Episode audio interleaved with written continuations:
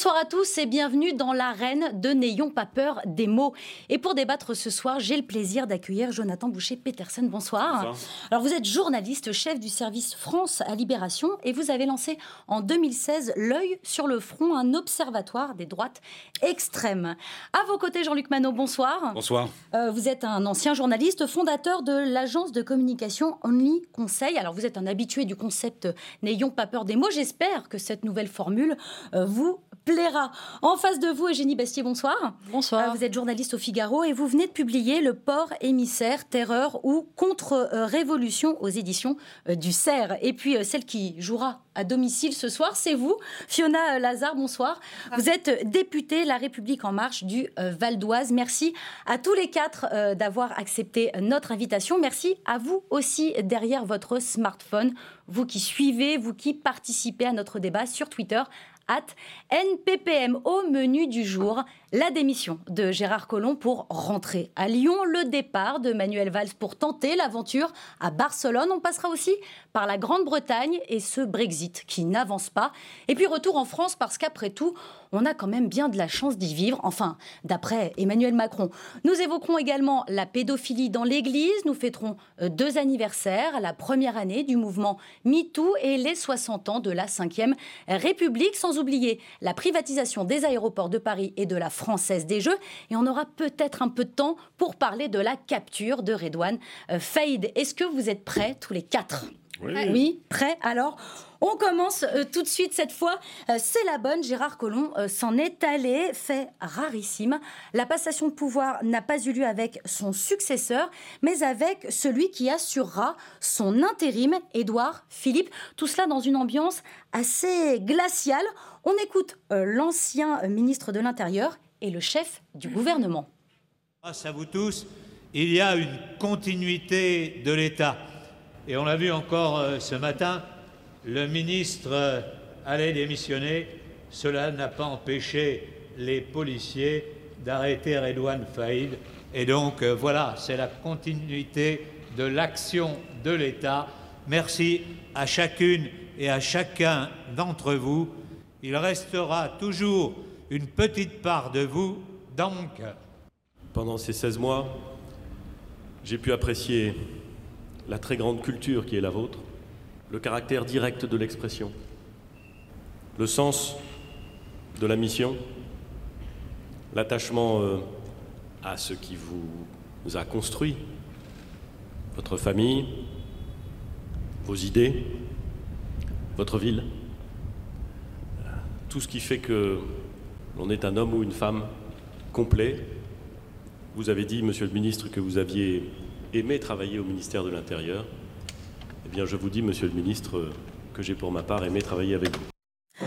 Alors, un, ministre qui force euh, le président à accepter sa démission, un premier ministre qui découvre tout ça ici même, à, l'Assemblée. Jean-Luc Manot, est-ce que tout ça, franchement, ça fait pas très sérieux quand même?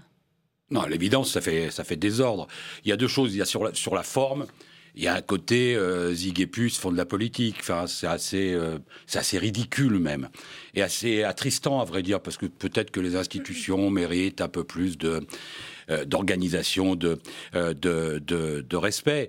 Euh, D'autant plus que c'est il y a une série. Enfin, on a un ministre qui démissionne à la radio, l'autre qui démissionne dans le Figaro. Une saga, quoi, une vraie saga. voilà. Et on a l'impression que pendant un moment, ce gouvernement est devenu une sorte de de, de, quartier de haute sécurité dont des, des, gens essayent par tous les moyens de, de s'en aller. En revanche, ce qui est vrai dans ce que dit Gérard Collomb, c'est qu'il n'y a pas eu de vacances euh, de l'État. L'État a continué à fonctionner euh, et que l'organisation institutionnelle française euh, montre que si les ministres sont importants, le fait qu'un ministre soit, soit pas là pendant quelques moments, de continuité, hein. ça, ne, ça, ne, ça ne tue pas la, République. Donc c'est ni le, crime contre l'État que certains hurlent, et puis c'est évidemment une mauvaise donne pour le président de la République, indiscutablement. Fiona, Fiona Lazare, on a un petit peu pris quand même le Premier ministre pour un imbécile dans cette histoire Moi, ce que je veux vous dire, c'est qu'on peut se concentrer sur le commentaire politique, mais vraiment, la priorité du gouvernement, la priorité de cette majorité, c'est la sécurité des Français. Et oui, on l'a vu cette semaine avec l'arrestation de Redouane Faïd, la démission de Gérard Collomb n'a pas tout chambouler. La sécurité des Français est assurée et c'est notre priorité. C'est euh, la raison pour laquelle le Premier ministre a pris le relais et qu'il euh, il prend le relais, il assure ses fonctions euh, de, la manière la meilleure qui soit pour assurer la sécurité des Français en attendant d'avoir la nomination d'un nouveau ministre. Jonathan que le pouvoir a été pris à la gorge en termes de timing et que formellement la seule façon de tuiler, comme on dit, c'est qu'Edouard Philippe prenne ses responsabilités. Sans dire que ça crée un chaos institutionnel. Évidemment que non. Évidemment que la place Beauvau continue à tourner. La Belgique a tourné sans gouvernement pendant des centaines de jours. Ça, ça relativise le côté messianique de ces grands hommes politiques, évidemment. Maintenant, ça n'empêche que c'est pas que du commentaire politique. De dire que le principal Au-delà de la petite phrase. Hein. Parrain politique d'Emmanuel Macron, l'homme qui a fait que, globalement, un certain nombre de réseaux, un certain nombre de crédibilité est venu se greffer sur un candidat qui n'était pas évident quand il s'est lancé. Ça, c'est pas rien du tout. Surtout, comme on l'a dit, il y a une chaîne. Il y a trois ministres d'État qui ont été nommés au début du quinquennat. Trois poids lourds qui devaient un peu accompagner le jeune président. François Bayrou, on sait où il est, il est à Pau. Mhm. Euh, Gérard Collomb, on sait où il est, il est à Lyon. Nicolas Hulot, il est quelque part dans la planète. Peut-être à Saint-Lunaire. Peut-être en Bretagne ou peut-être dans des endroits plus, plus riants que le ministère de l'écologie. il n'empêche que tout ça finit par faire sens parce qu'on balaye toujours en disant voilà, Benalla, c'est des dérives, individuelles. Euh, Nicolas Hulot, c'est il n'avait pas, le, pas le pédigré pour le job. Gérard Collomb, c'est sa femme lui a dit de rentrer. Mhm. tout ça est très grossier, désinvolte et prend pas la mesure du d'un délitement. fond, peut-être. Moi, moi, je crois que sur le fond, quand même, pardonnez-moi. D'un mot Sur le fond, en un mot, il faut quand même voir le bilan de Gérard Collomb, 16 euh, mois à la tête du ministère de l'Intérieur. Il se vante en tout cas d'un bilan assez positif. Mais le bilan est particulièrement positif. Nous sommes sortis de l'état d'urgence, nous avons voté une loi de sécurité intérieure, nous avons mis en place la police de sécurité, la police de proximité, oui, etc., etc., etc., les 10 000 postes que, de police. Eugénie Bastier, que, le gouvernement veuille, que le gouvernement, madame, que le gouvernement euh, euh, s'occupe de la sécurité des Français, c'est pas notre débat. On pourrait l'avoir. Mais, c'est la priorité. Mais c'est la priorité. c'est ce qui intéresse les Français. Accepter, même si votre rôle là est difficile, accepter, c'est un sacré merdier quand même. Oui, attendez, Eugénie, Bastier. oui, faites un geste de la tête. Eugénie Bastier, c'est un sacré merdier, comme vient de le dire Jean-Luc Manot. On entend ce mantra, euh, l'élément de langage, ce n'est pas une crise politique. Je vois d'ailleurs que c'est écrit dans votre petite fiche euh, langage. On n'a pas le droit de lire les fiches de, de ses euh, collègues. C'est triché. Non, ce n'est pas une crise politique. Voilà, c'est l'élément de langage de la Macronie. Si, c'est une crise politique. Et je veux dire, c'est une crise particulièrement importante parce que moi, ce qui m'a frappé dans cette remise de pouvoir, c'est ce qu'a dit Gérard Collomb sur le perron du ministère de l'Intérieur. Il a dit quelque chose de très fort. Il a dit il nous faut une reconquête républicaine. Il a parlé de la loi du plus fort qui s'exerce dans les quartiers. Il a parlé de narcotrafiquants. Il a parlé de euh, nous ne vivons plus côte à côte, mais face à face, qui rappelle euh, ce qu'avait dit Hollande sur la partition. Donc un type qui est aux commandes du ministère de l'Intérieur et qui a les remontées de tous les services depuis 16 mois, euh, qui sait exactement ce qui se passe dans le pays et notamment dans les quartiers les plus difficiles, a des mots aussi forts. Et lui, pour le coup, là, il n'était pas dans les éléments de langage ni dans la langue de bois. Il a dit quelque chose de très très fort. pas le réquisitoire. En gros, faire ce discours-là, ça justifie 10 ans de travail au ministère de l'Intérieur. Donc c'est vrai, la concomitance entre. Oui, mais moi je me demande je finis juste ma phrase. La tâche est immense, virgule, je m'en vais. C'est vrai que bah ça, en termes de message, c'est juste. Oui, bien sûr, mais ça montre aussi peut-être euh, l'impuissance. C'est-à-dire que, que quelqu'un qui était à la tête du ministère de l'Intérieur, donc euh, qui est censé quand même le ministère le plus régalien qui soit, dise je veux retourner à la mairie de Lyon, ça veut dire bah, quelque chose. C'est d'abord un baron. C'est d'abord un baron. Un baron qui défie le président peut-être. On a cru que c'était un grand commis de l'État. Il y en a qui sont restés longtemps comme ministre de l'Intérieur et qui n'ont pas fait mieux. Il y, en a, il y en a un certain nombre qui ne sont pas repartis à Lyon, qui n'ont pas dit donc je m'en vais, mais qui ont fait le même bilan et dont on peut faire le même bilan. Donc il y a une forme de courage, c'est ce que vous êtes en train de dire? Non, ce que je veux dire, c'est que. Euh, moi, je viens de dire que je trouvais que cette, cette séquence était déplorable. Maintenant, euh, le, sur, sur, le bilan euh, de, de, de, de, Colomb, il va pas devenir aujourd'hui le pire ministre de la République qu'on ait connu. Ça n'est pas vrai. Et il y, a eu, il y a eu des bilans bien plus catastrophiques en matière de Fiona, Fiona Lazare, Fiona Lazare est-ce que vous comprenez quand même, est-ce que vous entendez quand même que l'instant politique est grave? J'entends ce que vous dites, mais moi, ce que je vous dis quand même, c'est que ce qui importe aux Français, c'est pas ça. Ce qui importe aux Français, c'est que leur sécurité soit assurée. Et aujourd'hui, ce qu'on constate sur le terrain, moi je vois sur ma circonscription, euh, des, des, des, réseaux de trafic notamment ont été, euh, ont été euh, démantelés. Donc aujourd'hui, voilà, c'est ça qui intéresse les Français, c'est que la sécurité soit assurée et que le, la continuité de l'État le soit. Je vais même vous laisser un petit peu plus de temps pour débattre. On va organiser un petit, un petit duel, un petit face-à-face entre vous, Jonathan Boucher-Petersen, et vous, Fiona Lazare. Même pas peur. Est-ce que c'est quoi? C'est une faille, euh, vraiment une faille du macronisme ou c'est beaucoup de bruit pour rien? Je vous laisse poursuivre, Fiona Lazare. Non, beaucoup de bruit pour rien. On ne peut pas dire beaucoup de bruit pour rien lorsqu'on a un, ministre qui démissionne. En revanche, moi, ce que je tiens à dire et ce que je veux vraiment insister, c'est sur le bilan de Gérard Collomb pendant 16 mois à la tête du ministère de l'Intérieur. La loi sur la sécurité intérieure et la lutte contre le terrorisme, euh, la création de 10 000 postes sur le quinquennat, euh, la, mise en place de la police de sécurité du quotidien, etc. etc. Les mesures sur l'intégration euh, des réfugiés, ce sont des mesures qui sont essentielles, dont nous avions besoin, dont nous avons besoin. Il faut continuer, la tâche n'est pas terminée, mais je crois que le bilan de Gérard Collomb en 16 mois est important et qu'il faut le reconnaître. Maintenant, il a fait un choix personnel qu'il faut respecter. Il a choisi de se consacrer à sa ville de Lyon. Il faut le respecter. Il faut le respecter. Euh, non, le bilan, j'ai l'impression de quelqu'un qui, qui, part en, plein, en plein dans, au cœur de ce qu'était son action, c'est-à-dire que la mise en place de la police, de sécurité du quotidien, qui est clairement l'idée de renouer un peu le lien avec ces quartiers et de retrouver des antennes autrement que par la BAC. Ça, ça vient à peine d'être mis en œuvre. Il y a eu à peine un déplacement pour dire ça y est, ça se lance. Le ministre s'en va. La loi asile-immigration, c'est censé être un émetteur de gauche, figure du PS, social-libéral certes, mais du PS. Dans l'équilibre de Macron, c'était un peu le flanc gauche. La loi asile-immigration, il a fait pire que ce qui a braqué la gauche pendant tout le quinquennat Hollande. Donc formellement, la gauche a décroché à ce moment-là. Donc sur le bilan politique, formellement, il n'a il rien sédimenté de la gauche qui devait contribuer à ce qu'est le macronisme. Il a un bilan qui est somme toute très relatif. Quoi. La loi asile immigration, elle est dans la droite ligne de ce qui s'est fait avant, un peu plus à droite. Et la police de sécurité du quotidien, qui pour le coup était possiblement son grand œuvre, eh ben on ne sait pas qui. C'est pas Édouard Philippe, ça c'est sûr, mais c'est pas lui qui va le mettre en œuvre. Et je pense que ce qui est un tout petit peu léger, c'est toujours devoir balayer. Euh, Emmanuel Macron, il dit des choses. Euh, Gérard Collomb, il dit des choses très claires sur le comportement d'Emmanuel Macron. Nicolas Hulot, il dit des choses très claires sur la politique d'Emmanuel Macron. Ces choses-là, pas vouloir les entendre, ça finit par être un déni problématique. On parle de, l'orgueil, de l'ubris, euh, notamment. Hein, c'est les remarques hein, qui ont été faites par euh, Gérard Collomb. Jean-Luc Manot, vous parliez de bah, tous, on parlait d'ailleurs de ce retour à Lyon, mais c'est pas c'est pas du tout joué. Est-ce que c'est pas un peu euh, retour en terre inconnue pour ah, Le retour est joué. C'est le seul truc sur lequel il a dit la vérité. Il a dit qu'il voulait retourner à Lyon, il y est allé. mais au-delà de ça, non, l'élection sera difficile. L'élection sera difficile. D'abord Ils vont pouvoir se rabibocher avant 2020, vous pensez? Emmanuel Macron et, Gérard Collomb?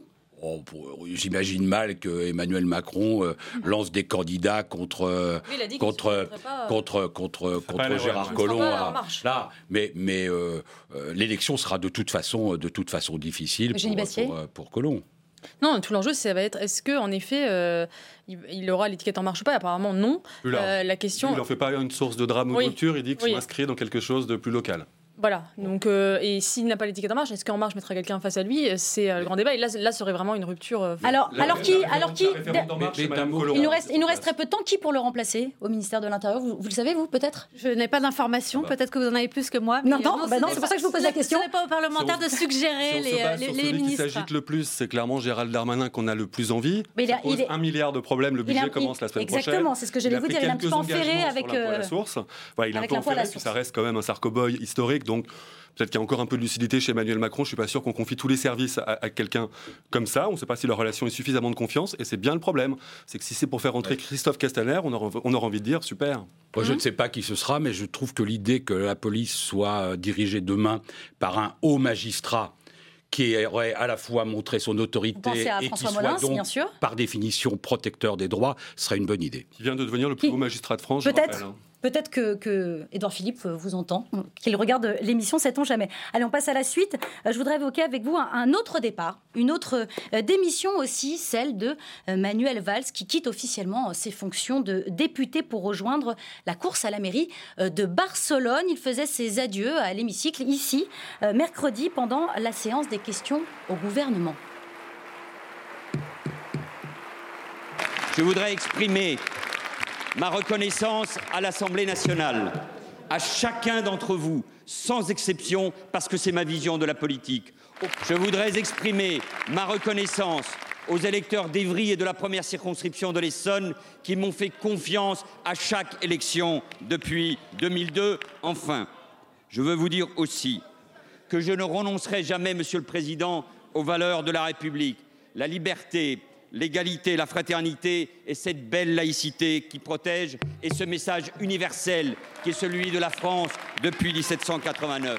Mais je veux vous dire en terminant, Monsieur le Président, oui, que le Barcelonais, que le Français, que le républicain et que l'européen est reconnaissant aux Français et qu'il ne vous oubliera jamais, jamais. Merci. Mais son discours, a été quelque peu chahuté euh, par les députés euh, de la France insoumise qui ont choisi de lui dire au revoir avec, vous le voyez, avec des pancartes. Euh, vous les voyez sur vos écrans, des pancartes sur lesquelles on pouvait lire Bon débarras. Alors les huissiers ont, saisi les panneaux et c'est Édouard Philippe qui s'est exprimé juste après. On l'écoute. La pire des choses, lorsque on a l'honneur ou lorsqu'on a eu l'honneur de diriger un gouvernement, c'est de susciter euh, l'indifférence. Et compte tenu de la chaleur des réactions, soit très dures, soit très élogieuses, soit très respectueuses, qui se sont exprimées dans cet hémicycle lorsque votre nom a été évoqué, je crois pouvoir dire, monsieur le député, que vous n'avez jamais suscité l'indifférence.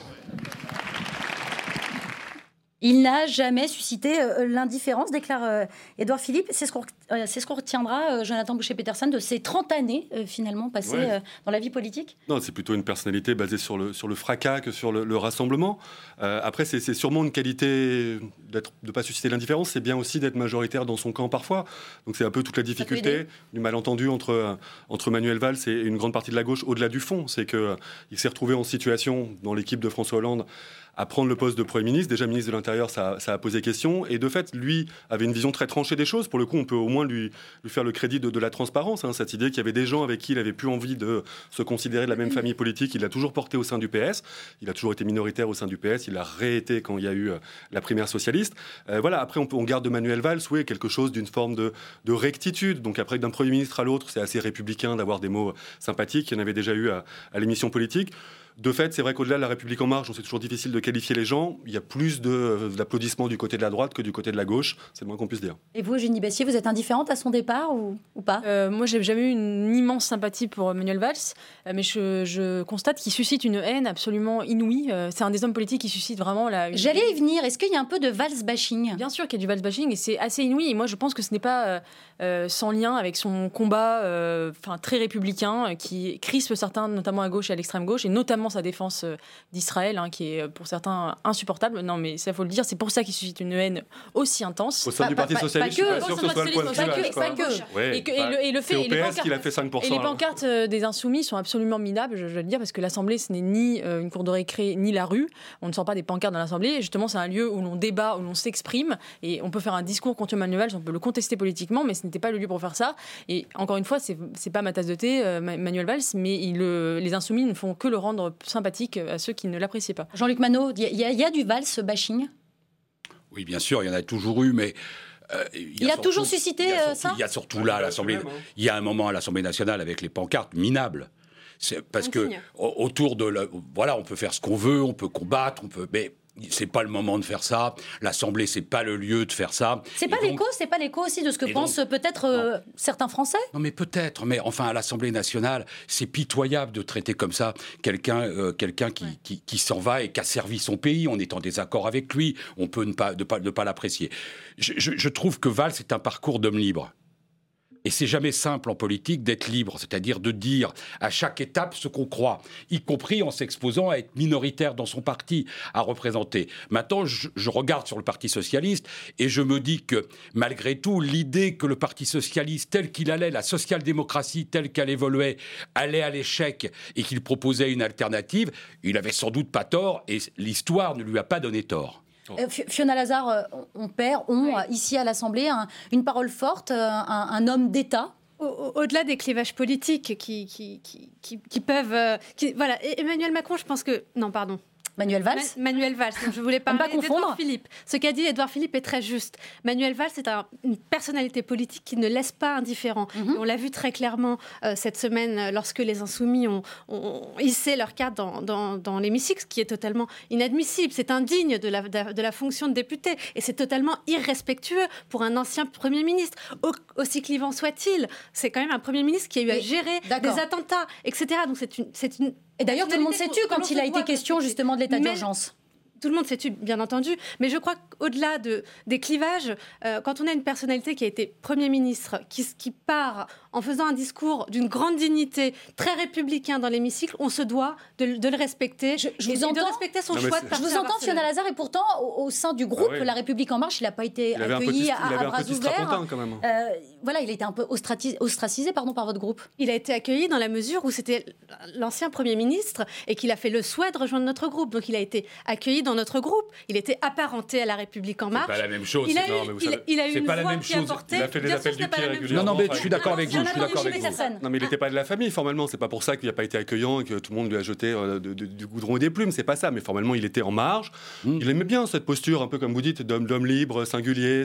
Moi, je, je fais plus carrière, je rends service à mon pays, grand commis de l'État. Enfin, et sûrement qu'il y, a de ça. Après, on n'était pas non plus dans, un hommage national à Manuel Valls. On était dans un député fantôme qui décide d'aller vivre sa vie ailleurs sans quitter grand-chose en France. Donc après, oui, d'accord. Le, s'il y a quelque chose qu'il faut considérer comme des péripéties, pour utiliser le mot d'Emmanuel Macron, c'est plus, la petite agite propre de, la France insoumise que la démission de Gérard Collomb. Je pense que si on met un peu de mesure, ils font de l'agite propre, c'est excessif, on ne le salue pas. Voilà, c'est pas non plus la République outragée parce qu'ils ont sorti trois pancartes. Il y a des gens qui ont lu la Bible à l'Assemblée, l'Assemblée s'en est relevée. Euh, c'est juste, une, crétinerie, quoi. Non, c'est une crétinerie, tout à fait. Mais au-delà, au-delà de, au-delà de, au-delà de ce geste de la France insoumise qui n'est pas vraiment euh, euh, notre débat là, qu'est-ce que vous retenez vous de Manuel Valls et de ces 30 années passées mais c'est euh, ce qu'il disait, c'est la liberté et c'est une constance. C'est l'idée euh, fondamentale depuis son engagement avec Michel Rocard jusqu'à sa fonction de Premier ministre.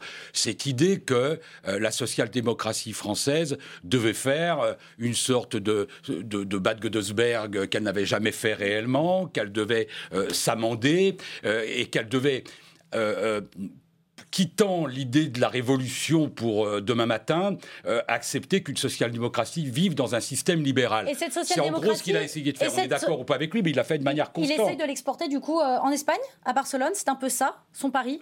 Oui, oui d'ailleurs, il est avec, il est avec un parti en Espagne qui défend gros, qui défend plutôt, plutôt, plutôt ça. Eugénie euh, Je pense que hum, Manuel Valls représentait deux choses. Il représentait effectivement la deuxième gauche, euh, avec cette tradition de la social-démocratie qui n'a jamais vraiment pris en France, qui, a, échoué mm. véritablement.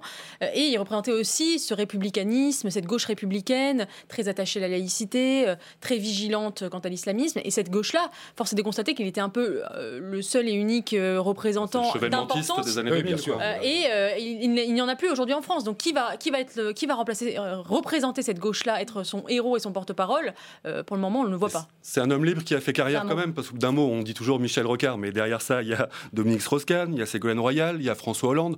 Donc voilà, l'homme libre a quand même toujours vu où était le manche. Quoi. Très bien.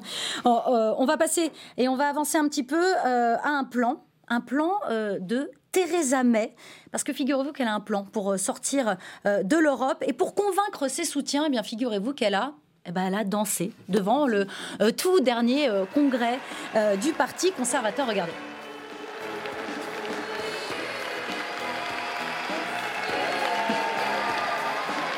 Allez, un petit mouvement, un petit mouvement de danse. Elle se, elle se déhanche, hein.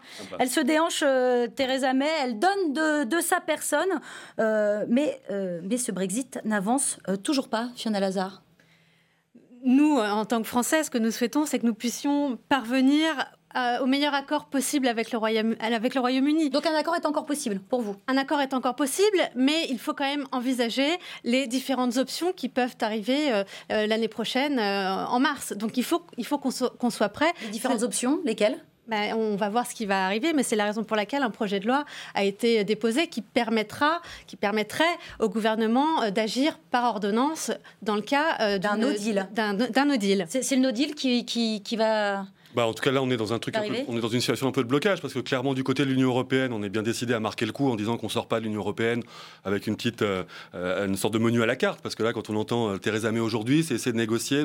on garderait bien la croissance, on garderait bien le marché commun, mais sur l'immigration, il y a un côté quand une même. Sorte de libre échange. Donc déjà, l'Angleterre a toujours eu un statut particulier qui a fait grincer des dents. Là, il décide de sortir de façon un petit peu fracassante, mettant en péril l'édifice. Après, on aime, on n'aime pas. C'est difficile de dire aux interlocuteurs, s'il vous plaît, on voudrait un traitement de faveur ils sont partis dans une option. En gros, Boris Johnson avait pris la main côté Tory. C'était quelque chose d'un peu, un peu dur, un peu de, euh, patriotique. Vous allez voir ce que vous allez voir. L'Angleterre toute seule, la perfide Albion, c'est quand même, on n'a rien fait de mieux depuis, depuis des siècles. Bon, globalement, ça s'annonce compliqué. Hein, et, euh, et elle, elle, se retrouve prise entre des Tories qui restent quand même euh, très mobilisés sur le côté souverainiste et un, un, Jeremy Corbyn côté Labour qui joue un jeu un peu d'attente en espérant ramasser les, les marrons une fois que tout se sera effondré. Mais voilà, elle est clairement en étau et elle a clairement pas la main. Génie La sortie, est prévue pourtant pour le 29 mars prochain. Mais pourquoi ça n'avance pas? parce que c'est un, dossier euh, extrêmement compliqué. Moi, je ne suis pas du tout euh, spécialiste du Brexit, mais, euh, mais ce, que je, ce que je voulais dire, c'est que je trouve, on, voyait cette image de Theresa May qui est extrêmement sympathique, et je trouve qu'il y a quand même quelque chose de, de, de, très sympathique chez Theresa May, cette, cette, classe politique anglaise qui a quand même un, sens de l'honneur et du devoir, parce qu'elle, elle était contre le Brexit, mais elle assume d'aller jusqu'au bout, de, de, même contre sa propre majorité. Elle, est, elle est, critiquée par, par son camp, et puis, mais elle est même très fragilisée. Elle, oui. elle est très fragilisée, mais, mais elle continue à tenir bon, et elle, assume cette droite, euh, enfin cette cette, euh, comment dire, ce courant conservateur et en même temps social qui existe, qui existe euh, chez les conservateurs britanniques. Euh, donc j'ai beaucoup de sympathie pour elle. Et pour revenir au, Brexit, voilà, on voit qu'on en est deux ans après. On nous avait prédit un effondrement généralisé de, la, du Royaume-Uni en disant que bah. ça allait être l'apocalypse. On voit qu'aujourd'hui. Personne n'a parlé de l'apocalypse. On s'en sort, sort, plutôt il a pas bien. Eu lieu, vous êtes au courant. Hein. Toujours... Oui, il n'a pas encore vous êtes au courant qu'il n'a pas eu lieu parce qu'après on peut faire le bilan du Brexit, mais c'est bizarre. D'accord, oui, mais deux ans après, ça n'a pas été. Disons qu'on avait dit qu'il allait y avoir des délocalisations en masse. Ah bah, en tout cas, le système bancaire est un tout petit peu affaissé et l'industrie un tout petit peu fragilisée. Jean-Luc Manot, Jean-Luc Manot, l'industrie pas du tout. Ils sont en plein emploi. Ils sont en plein emploi. Nous sommes à 10% de chômage. Allez prendre leurs emplois, on rigolera. On écoute Jean-Luc Manot. Le bilan du Brexit, on le fera quand ah il aura eu lieu et quelques quelques années après. Et les prémices sont quand même pour la Grande-Bretagne extraordinairement inquiétants. Euh, il est, il, bah, écoutez, euh, quand vous regardez le nombre de banques, de compagnies d'assurance qui quittent les sièges, le nombre d'entreprises de services qui s'installent dans des capitales européennes européenne et qui quitte Londres, c'est quand même un, warning pour, pour tout le terme qui est très important. En train de devenir un paradis fiscal. Très, important. Ah bah, bah oui. Non, mais, je ne dis pas que c'est bien. Je dis pas que c'est bien. Oui, ça fait pas les économies. Je dis pas que c'est bien. Chacun sait, vous allez peut-être nous dire qu'ils peuvent compter sur le formidable soutien de Trump, qui chacun sait euh, aide beaucoup les pays européens. Non, écoutez, c'est le no deal, c'est pas bon pour les Européens et c'est exécrable euh, pour, pour, pour, les Britanniques. Et la réalité, c'est que les, les, Britanniques, l'élite britannique, a fait un référendum en pensant qu'ils ne le perdraient jamais. Et ils l'ont perdu sans stratégie après, et ils n'ont toujours pas de stratégie aujourd'hui. Et curieusement, miracle, l'Europe semble en avoir une. Fiona, Fiona, Lazare. Euh, il se dit qu'à l'Élysée, on se prépare déjà au no deal. Il va y avoir un, Conseil européen qui est prévu le 18 octobre. Absolument. Ces sujets vont être mis sur la table. Et encore une fois, l'objectif, c'est que qu'on se tienne prêt à, cette sortie ou à ce no deal euh, pour, euh, pour mars prochain. Mais ce qu'il faut Et pour quelles conséquences alors Ce qu'il faut qu'on ait aussi à l'esprit, c'est qu'on a un certain nombre de nos compatriotes qui sont établis en Angleterre et qu'il faut qu'on arrive aussi à défendre euh, les Français qui sont établis là-bas. Donc il faut vraiment que l'ensemble des, impacts que ce, Brexit va avoir sur les Français, sur l'économie, sur l'Europe, soit mis en, soit, soit, soit travaillé, mis sur la table lors du Conseil européen et qu'on anticipe toutes les différentes options qui peuvent arriver au mois de mars. Eugénie Bessier, ça vous inquiète justement ce, cette gestion des, des, des, Français qui vivraient sur place euh, non, je crois pas. Je crois qu'ils continueront à pouvoir vivre euh, sur place sans, sans, on, parle, on, parle, même de, de visa, du en coup. fonction du euh, niveau de qualification. Donc c'est vrai que pour tous ceux qui vont faire de la restauration ou des choses, enfin tout ce côté de flux quand même de jeunes travailleurs qui y vont, il y aura plus. Il vaudra mieux avoir fait des études de finance que décider de se dire c'est le pays où tout est possible, j'y vais sans diplôme. Ça, ça marchera plus hein, visiblement. Mais je sais pas si c'est le fameux virage social de Theresa May. Non, mais je sais pas. Non, mais je sais pas si c'est un pays. Bah oui, peut-être que Theresa May n'a pas été élue. Elle a fait 10 ans d'austérité. Elle vient de faire un discours en disant il faudrait peut-être en sortir. Non, mais attendez, elle pas été élue euh, pour, euh, pour trouver des emplois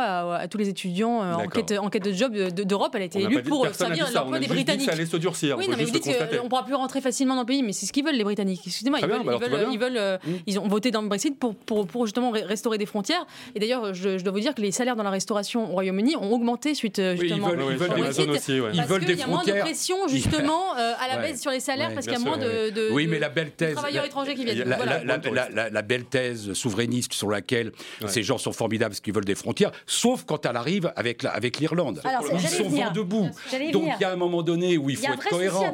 Si on dit qu'il faut des frontières, il faut des Moi, je suis- frontières. bah, Quand bien, on moi, dit suis- qu'il moi, faut, pour l'indépendance de l'Irlande, c'est-à-dire tout- tout- c'est-à-dire que tous les gens, tous les gens qui sont qui ont, qui ont cette espèce de passion du douanier, cette espèce de de, de, de- de- comment dire d'amour euh, immodéré pour le, le- le poste frontière. Que pour les gens, pas pour les voilà. marchandises, hein. Et euh, pas pour les marchandises, Évidemment, que les Anglais, c'est que pour les gens. Toujours laisser les regardez ce qu'elle demande, Mais- Theresa May. On veut le marché unique. On veut surtout pas frontières. May- Mais c'est le sujet, donc je suis désolé. De sur- l'Europe, Bah de l'Europe, ils veulent tout jeter. Le social, ils veulent chercher euh, la défense, etc. Mais ils veulent garder le, le marché unique. Eh bien, l'Europe, je, je l'encourage, je souhaite qu'elle ne fasse pas ça. Et effectivement, quand on veut des frontières, il faut avoir des frontières. Il faut être très ferme là-dessus. L'Europe, c'est pas un menu à la carte. On prend tout. Pas un supermarché. Voilà, c'est pas un supermarché. Par ailleurs, on peut très bien euh, être pour le libre-échange et, co- et, et pour avoir des frontières pour les, pour les flux migratoires. Je vois pas ce qu'il y a de- de- d'incohérent. Mais il n'y a Non, pas d'incohérent, on dit juste qu'on distingue le fait qu'elle n'est pas pour ou contre les frontières en général, c'est qu'elle distingue et qu'entre l'humain et la marchandise, il y a une différence d'approche. Après, on peut dire bien, pas bien, mais Pas même formellement, c'est pas du tout la même façon que ça se passe. Allez, allez, on quitte, on quitte la Grande-Bretagne pour rejoindre Colombay, les deux églises euh, dans la Haute-Marne. Le président de la République s'y est rendu pour déposer une gerbe de fleurs sur la tombe du général de Gaulle. Quelques retraités s'étaient postés euh, sur son chemin. Emmanuel Macron n'a pas hésité à leur faire la leçon. Vous savez, le petit-fils du général, tout à l'heure, en me faisant visiter la boisserie, m'a dit on pouvait parler très librement, la seule chose qu'on n'avait pas le droit de faire, c'est se plaindre. Ah bon Eh ben, c'était une- je trouve que c'était une bonne pratique qu'avait le général. Oui. Oui. Vous savez, le pays se tiendrait autrement, ce n'était comme ça. vrai.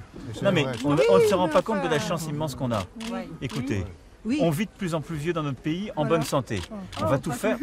on fait tout et je peux vous dire qu'on investit, on a une santé de hein. qualité. On a bien travaillé. Vous avez travaillé, vous avez payé la retraite de ceux qui étaient avant vous qui vivaient moins longtemps. Aujourd'hui, il ne prend pas nous la payer. Il ne prend Eh pas ben, se la payer. si, parce qu'ils payent la vôtre aujourd'hui. Bah, elle Et diminue donc- quand même. Hein. Eh ben, elle diminue pas, Bon, c'est pas vrai. Elle diminue pas. Oh, bah, tiens. Non, non, non. Ah non. euh. Non, la mienne n'a pas diminué. Voilà, merci Elle madame. Elle n'a pas augmenté, mais elle n'a pas diminué. Ah mais c'est pas la retraite. Les retraites de paysans, elles n'ont pas diminué, elles ont toujours Mais été oui, faibles. Mais oui, monsieur. Mais donc Oui, elles n'ont pas, elles, elles pas diminué. Eugénie Bastier, c'est ça en fait, on ne se rend pas compte de la chance qu'on a aujourd'hui de, de vivre en Euh, France? Je croyais, moi, qu'il fallait tout changer en France, qu'il fallait tout transformer, que notre pays était en retard par rapport aux autres pays, qu'on était nuls. C'est un peu le discours que portait Emmanuel Macron dans la, dans la campagne. C'est qu'il fallait absolument réformer en profondeur notre pays. Et là, il nous dit que notre pays est formidable et qu'on est bien heureux d'être, de vivre en France. Et ben, j'en suis ravie. Mais il me semble que si notre pays est formidable, pourquoi vouloir le bousculer de, de fond en comble et l'a- et l'aligner sur, euh, dans, dans- dans cette espèce de course euh, à la mondialisation absolument euh, effarante? Donc, je, il me semble qu'il y a une contradiction. Fiona Lazare, il y a une contradiction, comme le dit Eugénie Bastier Personne n'a jamais dit que la France était un, un mauvais pays. Ça n'a jamais été l'objet d'une quelconque campagne. Ce que nous souhaitons, c'est transformer la France, la redynamiser, redonner confiance dans euh, la vie politique, c'est redynamiser l'emploi, c'est redonner envie aux investisseurs. Mais enfin, là, c'est pas ce qui est dit. Là, ce que dit le président de la République, c'est bon, arrêtez de vous plaindre, c'est quand même pas mal. Moi, c'est pas ce que j'ai entendu. Ce que, ce que j'ai vu ici, dans, ce- dans cet extrait, c'est quand même un président qui va au contact. Un président qui n'a pas peur de se confronter euh, à la population, aux Français, qui les écoute et qui leur répond avec une grande franchise, une grande sincérité. Alors- voilà ce que j'ai entendu. Jean-Luc Manot, c'est donc ce dont parle Fiona Lazare, c'est un peu de la communication, c'est le parler vrai, c'est le retour du parler vrai d'Emmanuel Macron.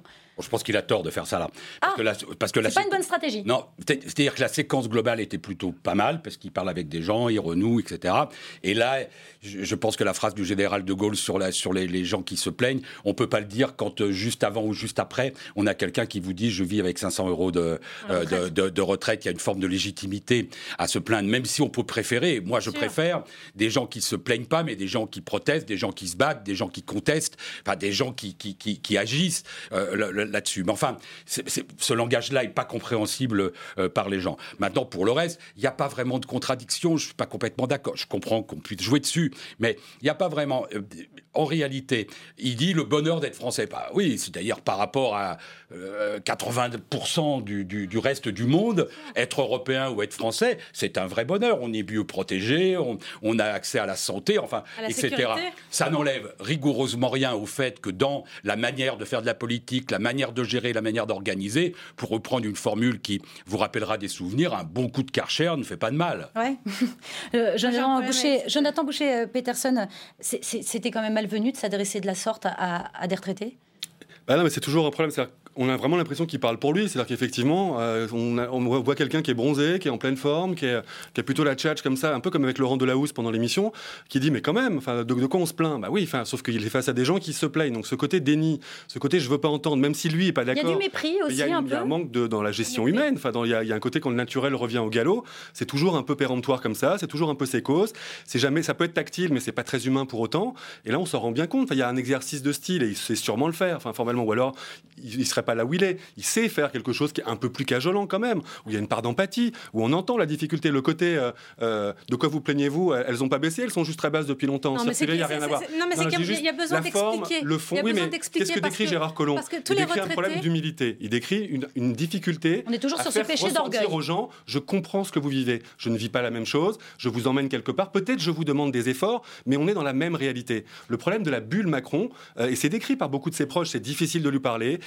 C'est quelqu'un qui pense savoir les choses. C'est un- sûrement un esprit qui va très vite. C'est Il un est- esprit qui va dans le mur. Il est, il est dans sa tour d'ivoire, euh, euh, Emmanuel Macron, et coupé un peu Je- des je- réalités, je- je ne crois pas, déconnecté du monde. On, on le voit récemment, il, se- il se confronte aux Français. On l'a vu aux Antilles, on l'a vu là à Colombey les deux églises. Il se confronte, il est, il est en prise avec le réel, avec euh, le quotidien de nos Français. Et je- moi, je pense que dans l'exercice de Colombey des deux églises, euh, quand on regarde l'extrait, il, il- il explique, parce qu'effectivement, on entend euh, les retraités qui, qui expriment leur colère suite à la hausse de la CSG, mais beaucoup d'entre eux ne sont pas concernés et, et ne le réalisent pas. Et c'est ça, je pense, qu'il faut expliquer, c'est que tout le monde n'est pas Ouais, concerné. mais le, par le cette discours de la dire c'est un problème de pédagogie, on l'entend dans tous les quinquennats. Et au bout d'un moment, il faut juste, il faut s'interroger soi-même quand on n'arrive pas à faire passer le le- message. C'est pas faites un effort, comprenez. C'est faites un effort, expliquez.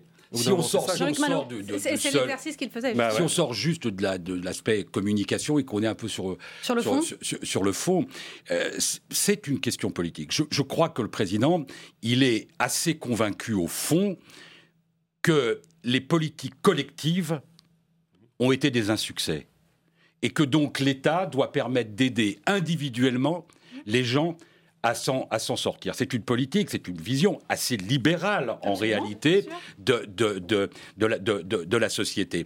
Et donc il dit euh, aux gens, il leur dit, si vous le voulez, euh, vous le pouvez, ce qui est un bon discours. Le problème, c'est qu'en même C'est temps, pas il si le vous le voulez, vous le pouvez. On va vous donner les moyens de on va vous aider, d'accord. Mais il y a un problème, c'est qu'il le dit aussi au passé composé. C'est en gros, si vous l'aviez euh, Voulu voulu, vous l'auriez pu. Non, jamais Et ça, ça dans le mais discours. je, je schématise, bien sûr qu'il Bah, n'est pas, pas dit ça. Mais en Non, gros, en Bah gros, non, il y, a pas un du petit, tout. il y a un petit truc comme ça. Et la question qui est posée, c'est le dosage entre la volonté libérale d'aider individuellement les gens que moi je partage et la limite de la compréhension des éléments de déterminisme sociaux et donc Mais- des limites qui sont posées. Et je crois que ça, c'est mal dosé encore. Justement, vraiment, tout, tout- tout ce que l'on souhaite faire, c'est euh, aller vers une politique de l'émancipation et c'est de donner aux individus les moyens, les outils pour se sortir de leurs conditions. Alors, euh, Bastier. avec la stratégie. De cette- politique de l'émancipation, vous en pensez quoi Non, mais moi je suis d'accord avec ce discours contre, euh, pas sur le discours de la philosophie libérale que je trouve, euh, avec lequel je suis pas d'accord, mais sur le discours contre la plainte. Sauf chez les, contre la- sauf la- chez les Anglais. Non, contre la société victimaire qui que évidemment on, on a besoin tout le temps de se plaindre. Et là, là, il y a un discours de vérité en effet. Mais je m'interroge sur la multiplication de ces séquences, c'est-à-dire qu'il n'y a pas une semaine sans qu'on voit Emmanuel Macron face à un chômeur, un retraité, un jeune euh, où il est où il est extrêmement euh, arrogant. Et euh, en fait, on a l'impression que de peur de tomber, par refus absolu de la démagogie, parce qu'il ne veut jamais être démagogue et jamais euh, faire plaisir à son interlocuteur, il a un défaut d'empathie. Et euh, ne pas être démagogue, ça ne veut pas dire pour autant être arrogant, hautain. Et là, il y a un vrai problème, parce qu'on a l'impression qu'il va au contact pour prouver sa supériorité et non pas vraiment. Il n'est pas à l'écoute. Non, il se regarde. Et ça, c'est vraiment. J'ai envie de vous renvoyer vers D'un mot, Fiona Lazare. Juste vous renvoyer sur le, le discours qu'il a fait aux Antilles après cette, cette photo euh, choc qui a pu. Le photo euh, avec euh, le doigt d'honneur d'un voilà, jeune euh, exactement. à côté de lui, bien Mais sûr. le discours qu'il a eu derrière, C'était mais Mère c'est- Teresa, ouais, c'était ouais. un, un véritable. Non, c'était pas du tout C'est un. tous mes enfants sont mes enfants, quoi. Non, Tous les enfants mais de pas France du sont tout. mes enfants. Mais non, justement, justement, c'est un discours d'émancipation. Il faut donner sa chance à tout le monde, mais quelles que soient les erreurs qu'on a pu faire. On doit. Alors là, il parlait du mais- braqueur, On doit pouvoir se pas de l'autre, euh, Oui, oui, non, mais de l'ancien braqueur, mais, pardon. mais parce qu'on a le droit de faire, d'a- on a le droit de, de se tromper un jour dans sa vie. Il faut pouvoir rebondir. Il faut qu'on ait les, outils, les moyens de rebondir. D'un Voilà mot, d'un mot, il y a, d'un mot sur, il y a euh, un danger d'arrogance permanent. Non, il existe, il y, a, il y a une forme euh, d'arrogance. Maintenant, pour l'idée, euh, il va voir les gens et, et- et il va au combat. Je préfère ça parce que les présidents qui ont écouté, dont la vertu était d'écouter, j'en connais même qui ont écouté cinq ans, deux fois cinq ans, et qui n'ont fait qu'écouter. Très bien, allez, euh, on arrête, on arrête avec euh, l'arrogance et justement pour se détendre un petit peu, je vous propose un petit jeu. J'ai un petit jeu à vous proposer, ça s'appelle Fake News ou pas. Alors, justement, ah bah, vous lisez dans mes pensées, j'allais vous parler de cette commission d'enrichissement euh, de la langue française qui a finalement tranché, chargée de franciser certains, certains termes pardon, avec euh, des experts et des représentants euh, de l'Académie française. Eh bien oui, vous venez de le dire, Eugénie Bastier, la traduction officielle de fake news, c'est Un fox. un fox, le mélange d'information et intoxication. Oh, je vous vois lever les yeux au ciel, pourquoi? Parce que je crois, que la mal, richesse, le- je crois que la richesse formidable de la langue française, c'est d'intégrer, c'est pas de traduire. Ah très bien. Bah voilà. Bah, c'était c'était le petit Non, point euh, le petit point langue française de de cette émission. Alors comme prévu, on va quand même faire notre petit jeu. Vous allez me dire si ce que je vous annonce est vrai ou faux. On commence avec cette première information. La centrale nucléaire de Tiange. Oh En... Attendez, bah quoi, c'est écrit. attendez, écrit, on lire, Attendez. on répond. Euh, la centrale nucléaire de Tiange, en Wallonie, à 30 km de Liège environ, a explosé euh, dans la nuit euh, de vendredi à samedi. Un fox. Oh. Eh oui, bien sûr, c'est faux. C'est faux, c'est un pirate. C'est un pirate du web euh, qui a tout simplement détourné euh, la page officielle euh, du site d'information RTL Info, donc un site d'information belge. Il a copié le logo, la typo, pour annoncer cette fausse explosion. C'est plutôt, euh, c'est Il est, plutôt bien fort, fait. il, est, il est fort, ce Poutine. Non, en l'occurrence, en l'occurrence là, c'était, euh, ça se passait en, en Belgique et, euh, et ainsi, il, il a pu alerter hein, les Belges sur les dangers du nucléaire, dont la Belgique devrait sortir d'ici 2025. Bon, vous avez euh, gagné un point, surtout euh, vous, euh, Jonathan Boucher-Peterson. Alors, on passe maintenant à la seconde information. Et regardez, hein, c'est Jean-Luc Mélenchon. Oh, attendez, que je lise la phrase. Alors, c'est Jean. Oui, vous avez un point, je vous le donne tout de suite, Fiona Lazare. C'est Jean-Luc Mélenchon en personne euh, qui la donne, cette info. Si vous cherchez un vaccin contre le cancer du poumon, allez à Cuba, il existe. Est-ce qu'il a. Alors, attendez, est revenu dessus, ma hein. question, c'est est-ce qu'il a vraiment dit ça? Il a quasiment dit ça. Bon, il faut le, Il faut le, faut le dit et voir. il est revenu Ouais, dessus. Il est revenu il l'a dit. derrière. dans Il l'a. Bien sûr qu'il l'a dit. Il a Un dit. point partout, évidemment, il l'a dit, on l'écoute. De la même manière que si vous cherchez un vaccin euh, contre le cancer du poumon, allez à Cuba, il existe. Les Cubains sont d'ailleurs prêts à commercer avec nous, mais ils ne veulent pas vendre leur procédé à Sanofi, ce qui se comprend. Ils préféreraient le faire dans une relation de coopération sincère où l'on chercherait d'abord à guérir des gens ou à prévenir la maladie avant que de réaliser des profits. J'ai parlé trop vite. J'ai parlé trop vite, a-t-il dit, euh, a-t-il déclaré euh, sur France 3 euh, après? Voilà, Euh, le vaccin, euh, non, Euh, mais la recherche continue. Et en effet, hein, d'après les dernières expérimentations qui sont menées à Cuba, ça pourrait porter ses fruits. Mais de là parler d'un vaccin contre le cancer, il y a évidemment un fossé énorme. Il y a d'autres endroits où on doit chercher aussi. Ah, Bien sûr, Simplement, bien le, enfin, le moment de vérité, c'est quand même le moment où on trouve. Bien, c'est tout à fait vrai. Et c'est sur ça qu'on on va passer à la troisième info. La troisième info, figurez-vous que les forces de l'ordre mélangent des restes d'animaux avec de l'eau. C'est vrai. Attendez que Ah bah. je finisse ma phrase. Ils sont très dissipés sur ce plateau. Euh, dans leur canon euh, pour écarter les manifestants. Donc, vous C'est dites vrai, mais c'est une erreur. Enfin, en tout cas, c'est comme ça que ça a été expliqué. En absolument. gros, c'est c'est un liquide qui est utilisé pour éteindre les voitures brûlées ou les poubelles. Exactement. le canon à eau, visiblement, a été C'est remobilisé. En fait, c'est Voilà. utilisé par les pompiers par, pour ces Donc c'est vertus assez dégoûtant pour le dire, parce qu'effectivement, c'est des carcasses broyées avec de l'eau, donc ça fait un liquide un peu plus costaud qui vient étouffer l'incendie. Ça a été utilisé le 1er mai. Sauf que par- dans l'urgence, par la hein, le camion a été mobilisé dans une autre rue en disant ceux-là, là, tu les vois au bout, tu les dégages. Et bon, voilà, et de fait, il y avait la rumeur qui était sortie d'ailleurs, parce que quand on se prend ce genre Parce de que liquide ça sur tâche soi, et ça sent très fait mauvais. un peu bizarre. Et euh, ça a été confirmé récemment en plaidant Il est l'erreur. vraiment, Encore. il est vraiment bon. hein. Il est mûr pour, Encore un pour un point. champion. ouais. Encore un point pour Jonathan paraît. Boucher-Peterson. Bravo. Allez, allez, la dernière. Un dernier chiffre pour terminer ce petit jeu. 72% des Français se disent émus. Voilà. Gorafi. se disent émus par les adieux déchirants de Manuel Valls au 49.3. Oui, absolument. Ça vient du Gorafi, le sémillant. Euh, Gorafi, le site a bien évidemment inventé euh, ce sondage. Euh, les créateurs du site ont quelque peu remanié le, le discours de, de Manuel Valls. J'aime le 49.3, je reviendrai le voir, je l'utiliserai de nouveau. Il n'y a pas de nostalgie, pas de regret, etc. Je vous invite à aller sur le pour euh, lire euh, cet article. Merci à tous les quatre d'avoir participé à ce petit jeu. C'est la fin du fake news. Retour au thème d'actualité avec cet appel.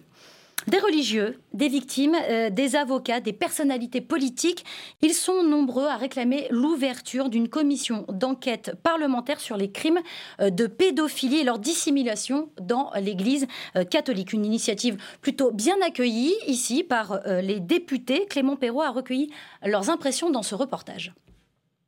Si l'Église catholique n'arrive pas à faire toute la lumière sur les crimes pédophiles commis en son sein, les députés et les sénateurs peuvent s'en charger.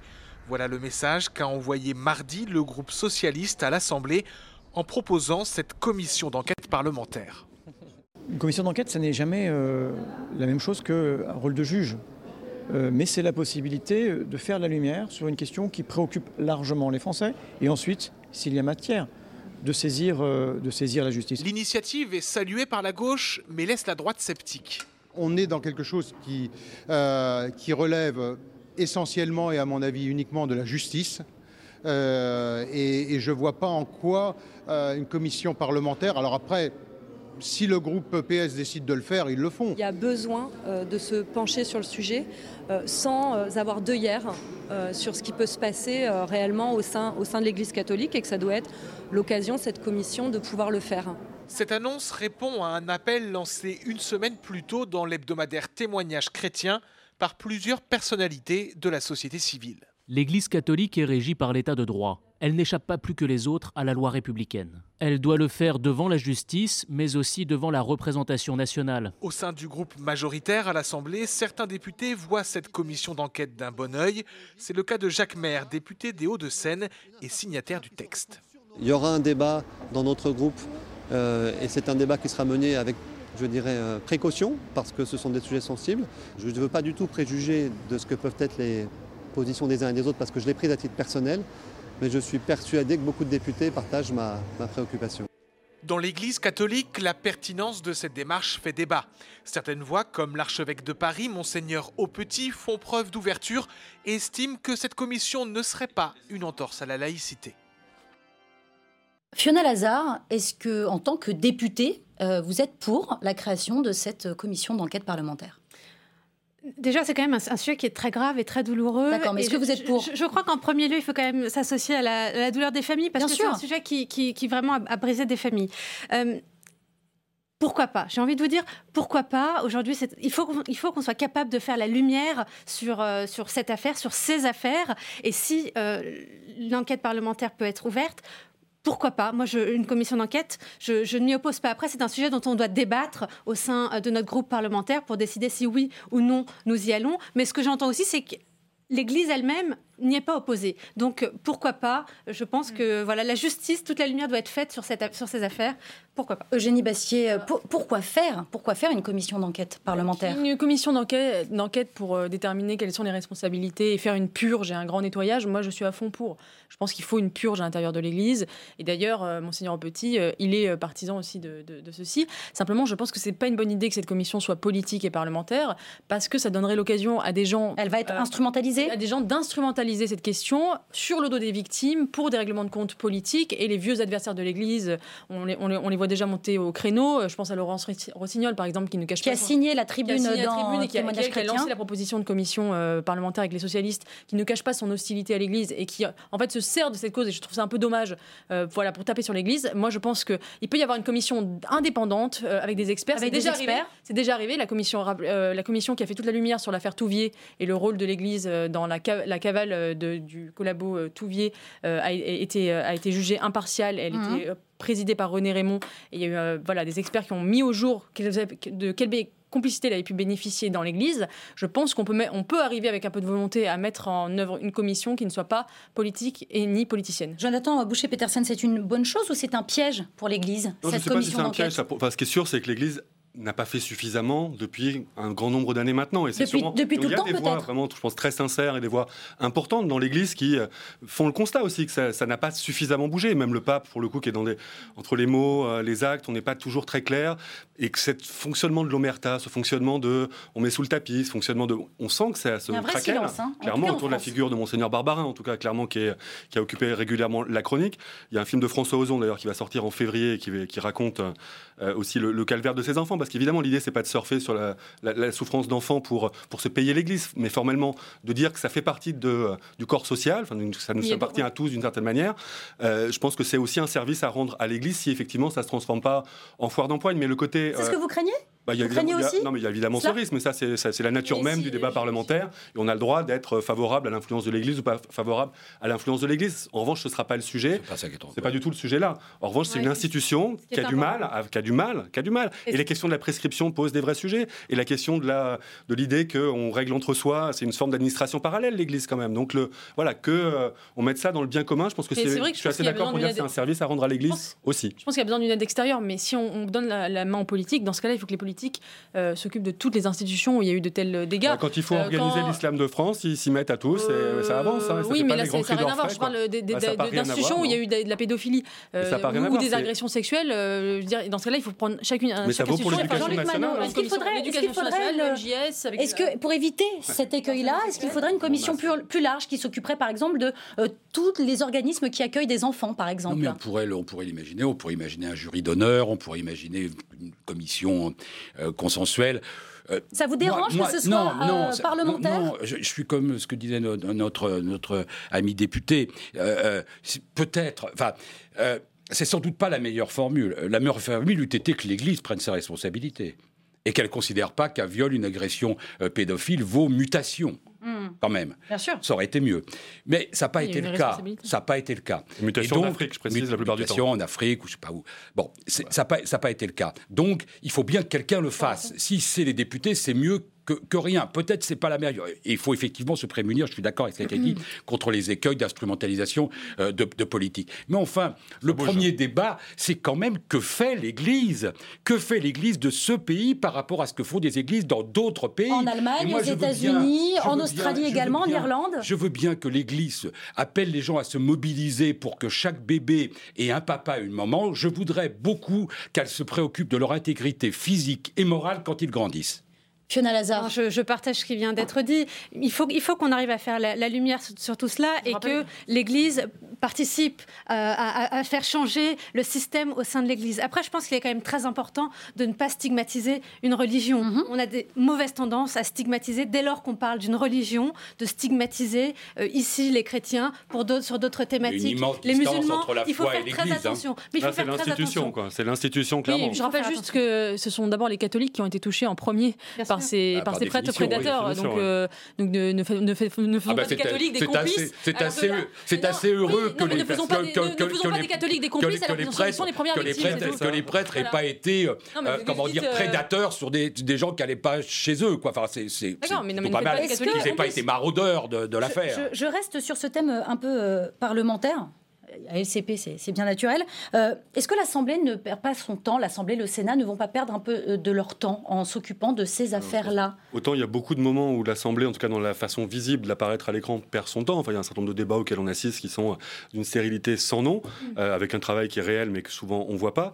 Non, là je crois pas. Enfin, c'est sur, sur ces sujets-là. C'est après tout dépend comment c'est fait, mais c'est la responsabilité de l'Assemblée de pas être irresponsable d'une certaine manière. est-ce que les- le font, c'est pour que ça serve aussi l'institution. On sent, on sent justement qu'ils sont plutôt d'accord, hein, qu'il y a euh, plutôt un, un- un vent de position euh, euh, justement positive euh, sur euh, ce sujet. Mais est-ce qu'il n'y a pas, je veux dire, les, les- les parlementaires, qu'ils soient sénateurs ou euh, députés, ne se sentent pas un petit peu poussés des ailes aussi avec ces euh, commissions qui sont filmées, qui sont médiatisées Euh, Voilà, tout le monde dit ah oui, oui, encore une commission. pour, pour vous la faire simple, en gros, c'est ça, quoi. Je- pense qu'il faut faire attention. On l'a vu avec l'affaire Benalla, ça a été instrumentalisé à outrance dès lors qu'il y a eu cette commission d'enquête. Euh, Ça a été du- censuré ça fait, surtout dès lors que du- les questions ont commencé être posées. Non, mais mais bon. d'une affaire d'État, on a fait une affaire d'État et chacun a fait de la politique politicienne autour de cela. Il faut faire attention lorsqu'on Après, il y, a- parle. aussi des gens euh, qui ont contourné la justice en pensant qu'on pouvait de- gérer entre soi à lorsqu'on l'Élysée. hein. parle, lorsqu'on parle euh, de l'ensemble des, des catholiques qui se sentent profondément euh, tou- touchés par ce qui, ce qui s'est passé au sein de l'Église, je crois qu'il faut faire, faut attention. Mmh. Oui, oui, mais c'est pour ça, c'est pour ça, bien sûr, je dis qu'il ne faut pas fermer la porte, mais il faut faire attention dans la manière dont ça va être traité. c'est bien d'avoir énormément de précautions. C'est un sujet sur lequel il faut faire maintenant. Il faut mettre à jour, il faut pointer, il faut expliquer, il faut pas obliger les gens à venir parler sous serment. Enfin voilà, il faut sortir de C'est cette rôle de la position. ça. justice de faire parler les gens Non, et mais de traiter écoutez, les c'est le femmes. Il y a cas, quand même un mais il moment donné n'est pas, il n'est insupportable, il n'est pas insupportable quand on regarde ce qui s'est C'est passé en Irlande, il n'est pas insupportable que nous puissions dire ce que nous sommes incapables de dire ici. Combien de cas? Bien sûr. Nous sommes bien dans un pays où on, On ne peut pas, le on dire. ne peut pas le dire, On peut pas vrai. le dire. Donc je ne sais pas qui doit le faire. Mais si ce sont les, si c'est le Parlement qui doit nous, qui doit le faire, que le Parlement le fasse. Et franchement, il s'occupe demande de de choses. vous arrêter. Il s'occupe, il s'occupe parfois de choses plus légères et moins importantes pour la vie de la Très société. bien, on vous Je a crois aux forces de l'esprit. Voilà, nous aussi, on croit aux forces de l'esprit comme euh, François Mitterrand. Alors, ça fait un an, un an tout juste que le mouvement MeToo a explosé un peu partout euh, dans le monde. Deux termes anglais passés dans le langage courant, pardon, pour dire euh, moi aussi, moi aussi, euh, j'ai subi en tant que femme des violences verbales ou physiques. Je ne suis euh, pas seule. Une libération euh, de la parole saluée par deux femmes. On écoute la rédactrice en chef de Jezebel et une spécialiste des médias.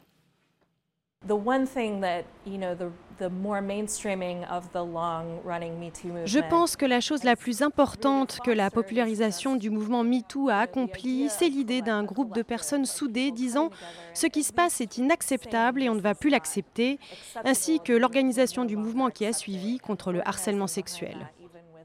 Time's up. Les femmes se sont organisées, les femmes avancent, les femmes commencent à dire que ça ne devrait pas arriver sur les lieux de travail. Ironiquement, ça a toujours été le cas ces dernières années. Le harcèlement sexuel est interdit par la loi aux États-Unis, mais je pense que les gens ont eu besoin qu'on le leur rappelle.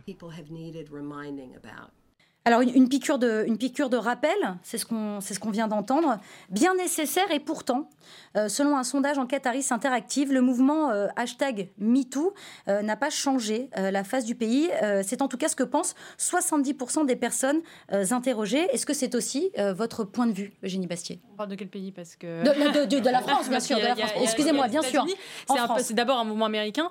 Oui, moi je pense que MeToo n'a pas été la révolution que ces turéféraires euh, ont essayé de, faire accepter dans, le débat public. Euh, MeToo a été un moment de libération de la parole. On parlait des crimes de pédophilie dans l'Église. Pour moi, euh, c'est la même chose, c'est-à-dire qu'à un moment la parole se libère. euh, Il y a des- des crimes qui étaient passés sous silence ou des agressions qui étaient passées sous silence reviennent au grand jour. Il y a un moment de libération de la parole. Simplement, euh, c'est la même chose. C'est que on- cette occasion de libération a, donné lieu ensuite à un discours extrêmement idéologique qui consistait à faire le procès euh, de la civilisation occidentale qui serait toujours extrêmement inégalitaire, qu'il y aurait encore un patriarcat en Occident qui, euh, et que les femmes y seraient humiliées, exploitées, harcelées euh, euh, 24 heures sur 24. euh, Qui dit ça. Ah, Euh, C'est le- c'est- c'est le- c'est la Exploité tonalité. et harcelé 24 heures sur 24. Moi, j'avais entendu le petit discours du on peut plus draguer, qui globalement aussi c'est un petit peu Ce côté, euh, c'est le retour des valeurs morales, on nous empêche d'avoir des relations courtoises et, et courtisanes entre hommes et femmes. celles qui disent, Ce- avec une formule assez, assez élégante, une main au cul n'a jamais tué personne, Ouais, et qui s'en plutôt satisfaites. Donc c'est plutôt ça qui est. J'ai jamais La- dit ça, j'ai écrit. j'ai- mais j'ai pas dit. Euh, non, parce que j'ai- Non, non, mais je ne vous mets pas en cause. Non, mais ça fait, référence, à, ça fait référence à. du tout, mais enfin, il y a, il y a des. Ce, dit, n'est pas un crime. ce qui s'est aussi, ce qui s'est aussi libéré, euh, c'est cette, euh, cette parole machiste revendiquée. Bien sûr. Ah bon Où ça? Bah, Chez plein de gens Où ça qui Où disent, ça Où ça après tout, qui disent, après tout, c'est pas si grave. Les textes qui disent, euh, finalement, euh, on en fait beaucoup parce que euh, c'est pas, euh, ça va empêcher effectivement de draguer, etc. Et moi, je suis fasciné par voir euh, que quand, quand des femmes participent à ce, à ce, à ce, à bah, participent à ce, non, mais, voilà, à ce mouvement-là un- et qui disent tout ça euh, n'est pas si grave. Et j'ai envie de dire, elles ont le droit de le considérer, mais pas de vous l'imposer bon. à la Vous société publique. vous. D'ailleurs, Fiona j'ai envie- Lazare, j'ai vous êtes envie de vous- bon. D'ailleurs, j'ai envie de vous dire, euh, euh, faites des clubs. Il y a des clubs SM, il peut y avoir des clubs HM, humiliés militantes. Bien sûr, Ah, mais j'adore l'humiliation. Mais euh, vous savez, vous Je ne parle pas, mais ne c'est- mets pas en cause vous. pour- je mets en cause tout ce ce qui est- mouvement les- qui les- paraît quand même assez C'est incroyable, c'est incroyable. Voilà un homme qui, qui dit, à- qui explique à une femme comment elle doit penser bien, Non, c'est-à-dire quel, quel est le bon discours, Non, je vous quel dis est comment- le bon discours dis qu'elle doit je tenir. je- suis désolée, on a le droit d'avoir un discours un Vous peu tout, différent que la soupe droit. médiatique qui nous est servie matin, midi et soir. ne l'imposez pas- Mais- Est-ce que je l'impose Ben Est-ce que je l'impose C'est une critique de la société occidentale. On n'a jamais C'est critiqué. une analyse, ce on n'a pas mis c'est en une cause analyse. le patriarcat. C'est une analyse. C'est une analyse. Ça n'est pas la nôtre. Je crois qu'elle n'est pas la nôtre. votre analyse, je crois que vous, vous parlez de soupe médiatique. Ça me semble très grave de dire ça parce que MeToo, c'est pas une soupe médiatique. Non, je dis pas que MeToo était une soupe médiatique, je enfin, dis qu'il y a un discours qui s'est enfin, greffé. Enfin, on a ouvert les yeux sur des situations qui sont, qui, qui sont largement répandues dans notre pays et qui ne sont pas acceptables. Donc MeToo, est-ce que ça a changé le monde? Non, mais ça a permis d'ouvrir les yeux et c'est déjà un premier pas. Ouvrir les yeux. Aujourd'hui, on n'est peut-être pas d'accord, certainement pas d'ailleurs, mais des hommes se posent des questions c'est plus un sujet qu'ils de ne se posaient on pas avant. Voilà, ouais. Et, et ça, c'est on une, j'ai une prise de conscience. Exactement. j'ai envie de vous On dire. se comportait comme des porcs. Euh, C'est c'est le titre d'un des articles que vous pouvez lire en ce moment même sur, euh, France, euh, euh, sur franceinfo.fr, euh, où des hommes, justement, racontent hein, comment ils ont changé leur comportement euh, grâce à MeToo. Et il y a- la- y la- le changement des comportements et puis il y a également les évolutions législatives. On a fait voter une loi très importante sur le harcèlement de rue, par exemple. Et ça, ça permet de fixer les limites, le seuil de tolérance. Savoir dire qu'à partir d'un- certain moment, une femme qui ne souhaite pas être suivie, interpellée, sifflée, tripotée dans la rue, c'est interdit et c'est condamné. Est-ce que c'est suffisant? Est-ce que le non, gouvernement mais en c'est- a fait assez? C'est jamais suffisant et c'est jamais qu'une question de politique publique sur ces questions-là. C'est un enjeu d'éducation collective. De... Et voilà, ce sondage, il n'est pas très étonnant parce que le, le machisme, la misogynie au quotidien, peut-être que vous le subissez pas et tant mieux. Et je me place pas à la place des femmes, mais je le vois, moi, rien que dans la société dans laquelle je vis, qui pourtant est forcément plus privilégiée ou forcément, il y a peut-être, on met peut-être un peu plus les formes. On fait un peu Encore plus que, attention. C'est moins qu'on puisse dire. Encore que. Mais non, mais on le voit. Donc formellement, si, les, si en plus les, femmes le disent, moi dans mon entourage, on voit bien que ce, ce côté un peu graveleux, ce côté, cette culture dominante masculine, quand même, elle existe. Donc après, on peut dire euh, c'est de la soupe médiatique, on nous impose ça. Ça n'empêche que ça resterait. Peut-être qu'on a un petit peu progressé. Peut-être qu'effectivement, des femmes se sentent plus libres d'aborder ces sujets-là en se disant c'est euh, ça fait partie maintenant des, des choses qui stigmatisent pas et que les- on progresse un petit peu sur ces sujets-là. Mais, mais dire que MeToo a tout réglé, ça n'a jamais été l'objectif de MeToo. Dire que peut-être quelque chose s'est ouvert, on peut l'espérer. Dire que beaucoup reste à faire, c'est malheureusement le cas. Jean-Luc Manot, beaucoup reste à faire encore? Comment? Est-ce que beaucoup reste, Oui. est-ce qu'il reste beaucoup à faire Oui, mais enfin, en même temps, c'est pas, euh, enfin, c'est pas une action simplement politique. Je suis d'accord avec ce qui a été dit. C'est une, c'est, c'est- c'est une évolution. Et encore une fois, je crois que chacun vit sa situation, a son expérience, a ses, a ses convictions.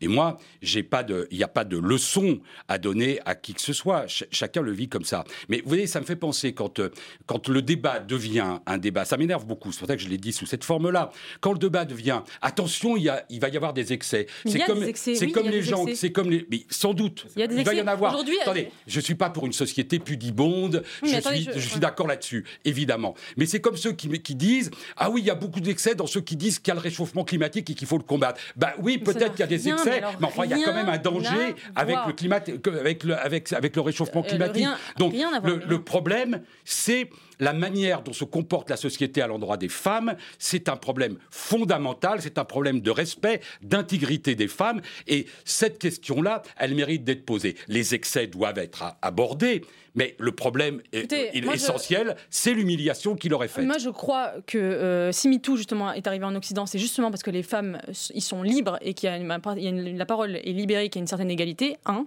Donc ça, Deux- donc ça, vous soutenez Oui, quand même mais quelque je pense, part oui, cette- je, suis, je, je vais l'ouverture pas de, de- de- oui, bien sûr. cette je- parole. J'ai dit que c'était très bien, libération de la parole. Simplement, je pense que ce qu'a montré MeToo, c'est qu'on avait un système judiciaire qui n'était pas efficace pour, la tra- pour, le- pour traiter euh, les plaintes, notamment de harcèlement sexuel.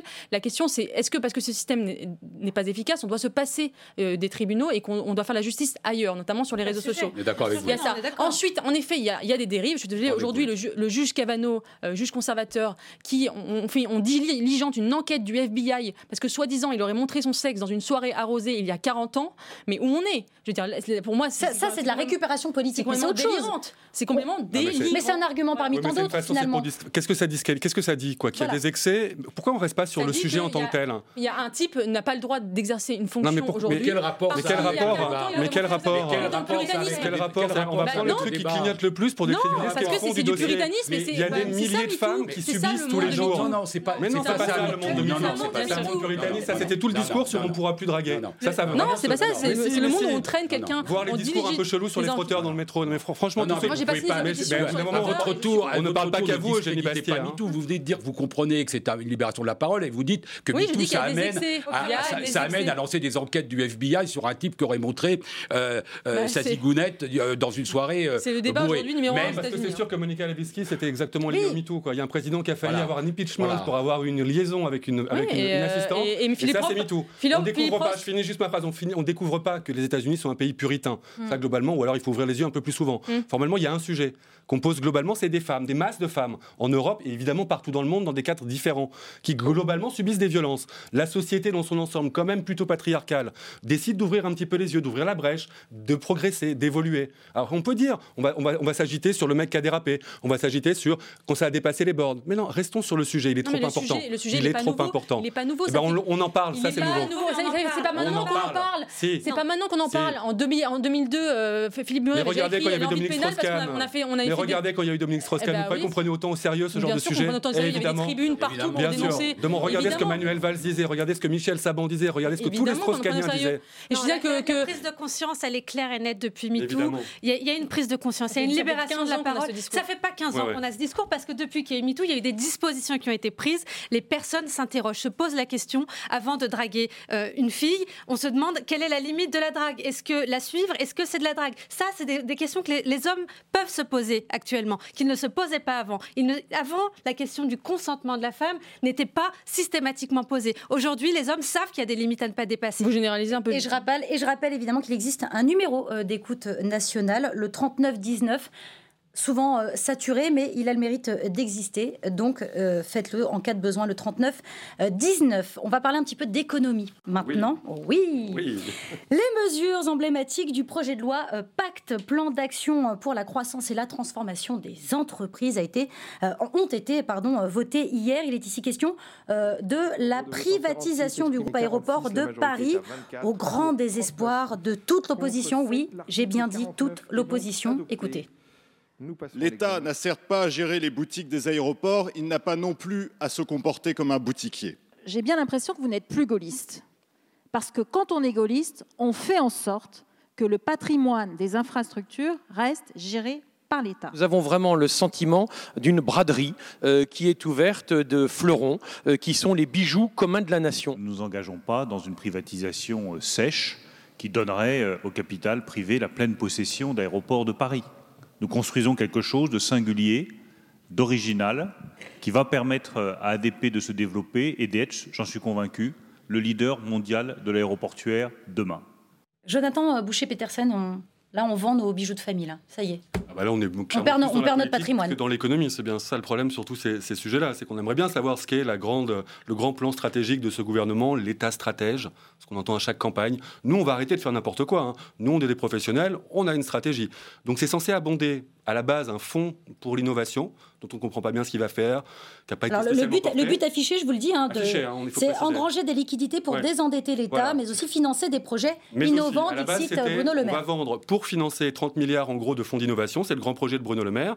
Et aujourd'hui, avec le cas de la SNCF, qui évidemment est venu euh, alourdir le- les dépenses publiques, euh, il y a commencé à naître cette idée qu'on allait, voilà, on allait solder, on allait globalement se désengager dans des endroits qui ne sont pas absolument neutres. hein. C'est-à-dire, ADP, on peut imaginer les questions de sécurité qui se posent. Sur la Française des Jeux, la question de l'addiction, on sait très bien que c'est un truc qui est déjà sous-traité quand c'est quelque chose qui est tenu par le public. On peut imaginer des acteurs privés sans leur faire offense, en fassent pas une priorité de leur prise de contrôle. Quoi. Comme c'est des choses qui rapportent de l'argent formellement chaque année, euh, voilà, moi je trouve qu'il y a beaucoup d'éléments qui interrogent sur quelle est la stratégie. C'est pas absurde de vouloir vendre des, euh, des biens publics, mais il vaut mieux un petit peu expliquer ce qu'on veut faire à part récupérer du cash. Alors, quelle est la stratégie, Fiona Lazare Moi, j'ai envie de dire, c'est pas absurde. La gauche a, a privatisé bien plus que ce que nous sommes en train de faire avec ADP et la Française des comme Jeux. ça, mais ça non, mais hein. il, il faut, il faut le dire. La, la- la gauche, euh, c'était 30 milliards de bah, Laurent privatisation Fabius, a sous, sous- mieux, hein. sous- sous Jospin. Euh, on on est ici sur un, un- un débat euh, vraiment idéologique. Euh, à gauche, on nous dit euh, vous vendez les bijoux de famille. À droite, on nous dit vous n'allez pas assez loin. Enfin, voilà, on est vraiment sur de l'idéologie. Nous, ce que l'on hein, souhaite, là. ce que l'on- souhaite, c'est on se pose la question, est-ce que l'État doit être entier? Je ne crois pas. L'État doit vraiment être là pour investir dans l'avenir, pour préparer l'avenir. Et c'est bien ce que nous souhaitons faire avec ce fonds pour l'innovation, pour construire l'industrie de demain. Mais si j'en crois quelques projections, ça rapportera moins que ce que ça rapporte déjà aujourd'hui à l'État, donc à la nation, c'est-à-dire euh, euh, 850 millions d'euros. Mais pourquoi est-ce que ça créerait moins? Quand on parle d'innovation, c'est bien pour créer de nouvelles richesses, de nouveaux projets, de nouvelles industries, de nouveaux métiers. Donc forcément, il faut- qu'on Mais quoi concrètement? Parce que moi j'ai toujours pas métiers- compris en fait. métiers- les C'est métiers quoi la stratégie? C'est pour faire quoi? Qu'est-ce qu'on métiers- vend? Qu'est-ce qu'on vend pas? métiers C'est quoi la grille de lecture à part de euh, on fait pas n'importe quoi? Les métiers se transforment, l'économie se transforme. Il Ouais. faut que la France prenne sa part, que la France soit présente, Ouais. puisse investir, puisse aller dans la Ouais. recherche, Mais sur la française, ce serait mieux en effet. Jean-Luc on Manot. est, on est, on est d'accord avec la, avec la pétition de principe que vous venez d'énoncer, évidemment. Euh, vous dites c'est c'est un débat idéolo- un débat idéologique, euh, euh, tant mieux. Enfin, c'est pas idiot d'avoir des débats idéologiques de temps en temps. Euh. L'idéologie, c'est pas un gros mot. Enfin, on a le droit d'avoir des débats idéologiques. Euh, la, la question qui est posée là, c'est euh, si on prend euh, les- la question des ADP. aéroports. Bon, ça rapporte effectivement 800 millions à peu près, 850. euh, 850 millions d'euros. Donc, c'est pas en difficulté. Donc, ça, pour, pour l'État, bon. En même temps, il n'y a pas non plus une règle d'or qui dit euh, le euh, euh, Orly doit rester propriété de l'État. On imagine que s'il y a la guerre, on va arriver à- relativement rapidement à le récupérer. Et si on n'est pas capable, c'est qu'on aura perdu la guerre. Mhm. Donc, pas, c'est pas, fondamentalement stratégique. Donc, euh, on a une question là. C'est qu'est-ce qu'on en fait effectivement? Parce que là, on va, on va sur le coût de la vente avoir trois fois euh, le, le- le- ce que ça nous donne chaque, chaque année. Et après, Comme pour les péages des autoroutes. si vous, si ce que C'est vous nous dites est, c'est une vision, c'est une vision court-termiste. C'est ce que vous êtes en train de dire. oui, Bien sûr, oui, ils ont besoin d'argent, enfin, juste, juste, hein. juste économique d'épicier. Si ce que vous nous dites est vrai, et on peut accepter cette idée, et, et- et qu'on nous le montre et qu'on nous le démontre, qu'on nous dit avec ça, on va faire de, de- de- on, on va faire de la recherche qui va nous permettre après de gagner, etc., de renforcer. C'est une logique d'investissement qui a son sens, mais il faut le dire, et c'est vrai qu'on est un peu de ce point de vue dans le bricolage. Eugénie Bastier, Philippe Gosselin, euh, euh, député Les Républicains, parlent de choix stupides, de non-sens. Vous êtes d'accord avec Euh, Moi, lui je suis d'accord que là, je vois pas trop le, le sens de ce choix, notamment euh, euh, sur, le, sur les aéroports, puisque je rappelle qu'en Amérique du Nord, c'est là où il y a le moins d'aéroports privatisés euh, et qu'aux États-Unis, tous les aéroports sont publics. Et je ne crois pas que ce soit le dernier pays en termes d'innovation et le dernier pays en termes de libéralisme. Euh, donc, euh, c'est qu'ils ont, ils ont fait un choix, ils estiment que c'est du service public et que c'est un choix aussi de sécurité, euh, parce que les aéroports sont un endroit très très sensible, notamment avec les problématiques de terrorisme. Imaginez qu'il y a un attentat euh, dans un aéroport qui, euh, qui, qui vient d'être privatisé pour des défauts de sécurité. Je ne sais pas euh, quelle responsabilité portera l'État. La l'État. bien sûr, de mais l'État. euh, bah oui, mais elle est quand même euh, Il y a une tentation de sous-traiter quand même. Quand on est propriétaire d'un aéroport, on est quand même un peu responsable de la sécurité. Ouais, il arrive et que donc, les- que l'État je... protège des institutions privées. Quand Oui, d'accord. Et- en tout cas, ce que je veux ait dire, c'est que je veux dire, c'est que les ça ne va pas de soi de privatiser un aéroport. Quand on voit la dynamique, même dans le monde entier, il y a 70%, je crois, des aéroports qui sont Mm. publics. C'est vrai. Euh, et euh, ça ne va pas de soi de privatiser un aéroport. C'est vraiment un choix particulier. Et on a en, on a en droit de s'interroger sur sa pertinence. Ça fait Un, choix, hein. un choix particulier, euh, Fiona Lazare? Non, mais encore une fois, je pense que l'État ne doit pas être entier. C'est pas parce que euh, c'est public qu'il euh, faut continuer à garder un aéroport public. Est-ce que c'est est -ce c'est ça le fondement du rôle de l'État? Est-ce que l'État ne doit pas se concentrer sur ses missions, sur ses missions régaliennes, euh, sur la sécurité, sur Non, mais là, sa l'éducation mission etc., régalienne, c'est de rembourser la dette, en l'occurrence. Donc, au bout d'un moment, c'est un peu pas. ça- et de ça préparer l'avenir, et de préparer l'avenir. Quoi Quand Comment quel, quel secteur. L'intelligence artificielle La croissance verte Qu'est-ce qu'on développe Qu'est-ce qu'on- eh bien, En quoi on mais, croit mais bien sûr, moment, mais y ce sont les secteurs de demain. Mais Pour pourquoi est-ce est qu'il sur n'y le aurait rien de ça on Vous rond, le comprenez, ça inquiète quand même pas mal de, pas mal de gens. C'est une question quand même qui y inquiète. euh, tout, le monde, tout le monde prend y l'avion un jour dans sa vie. et- pas digéré, quoi. Parce que, quand Les frais d'aéroport, vous savez combien ça va coûter quand ce sera y privé l'inquiétude. Mais Sérieusement. Lorsqu'on fait des transformations, il y a des inquiétudes qu'il faut entendre. Moi, je pense que ce n'est pas le rôle de l'État de s'occuper Des aéroports. des aéroports. Ça peut être géré par le privé dès que lors vous que la sécurité est assurée par l'État. C'est ça le métier Le problème, c'est la cohérence économique. Parce que l'argument de sécurité, de mon point de vue, n'est pas un argument. L'aéroport de Nice a été privatisé, que je sache, euh, l'État continue à le protéger, la police de l'air et des frontières est présente, il y a des CRS, et quand il y a eu une- un risque terroriste, ils sont là. Donc ça, c'est pas, c'est pas, ça ne pa- paraît pas être un argument euh, valable. En revanche, d'autant plus que dans les secteurs publics, ce sont des entreprises privées De qui en assurent la sécurité. Donc, euh, pas l'argument de sécurité, les Français ont- n'ont pas de raison de s'inquiéter là-dessus. En revanche, ce, qu'on vous dit, c'est dites-nous à quoi ça va servir. Moi, je veux bien qu'on vende des choses qui appartiennent à la nation. Je ne suis pas idéologiquement dans l'idée qu'il faut absolument que l'État fasse des voitures, euh, des, des aéroports ou organise des, des manchots bandits. C'est pas des bandits manchots, je crois que c'est dans le sens que ça se dit.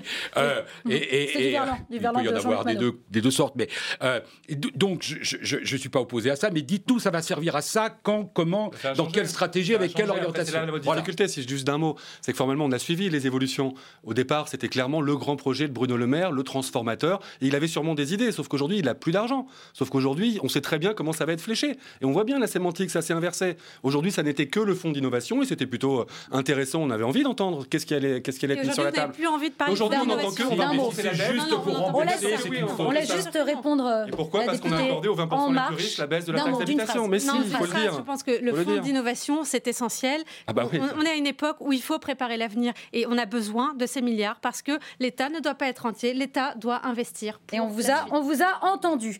C'est la Euh, c'était, réforme, euh, oui, la chienlit, non. C'est ça. C'était, euh, c'était hier soir devant l'ensemble du Conseil constitutionnel. Le président de la République a redit son attachement aux institutions de la Ve République. On l'écoute. qu'on ne prétende pas gouverner la France, ni même la présider, si l'on n'est pas prêt aux déferlantes et aux vents contraires. Il faut tout ignorer de notre pays pour espérer une mer d'huile. L'important est ici de conserver le cap et nos institutions nous le permettent.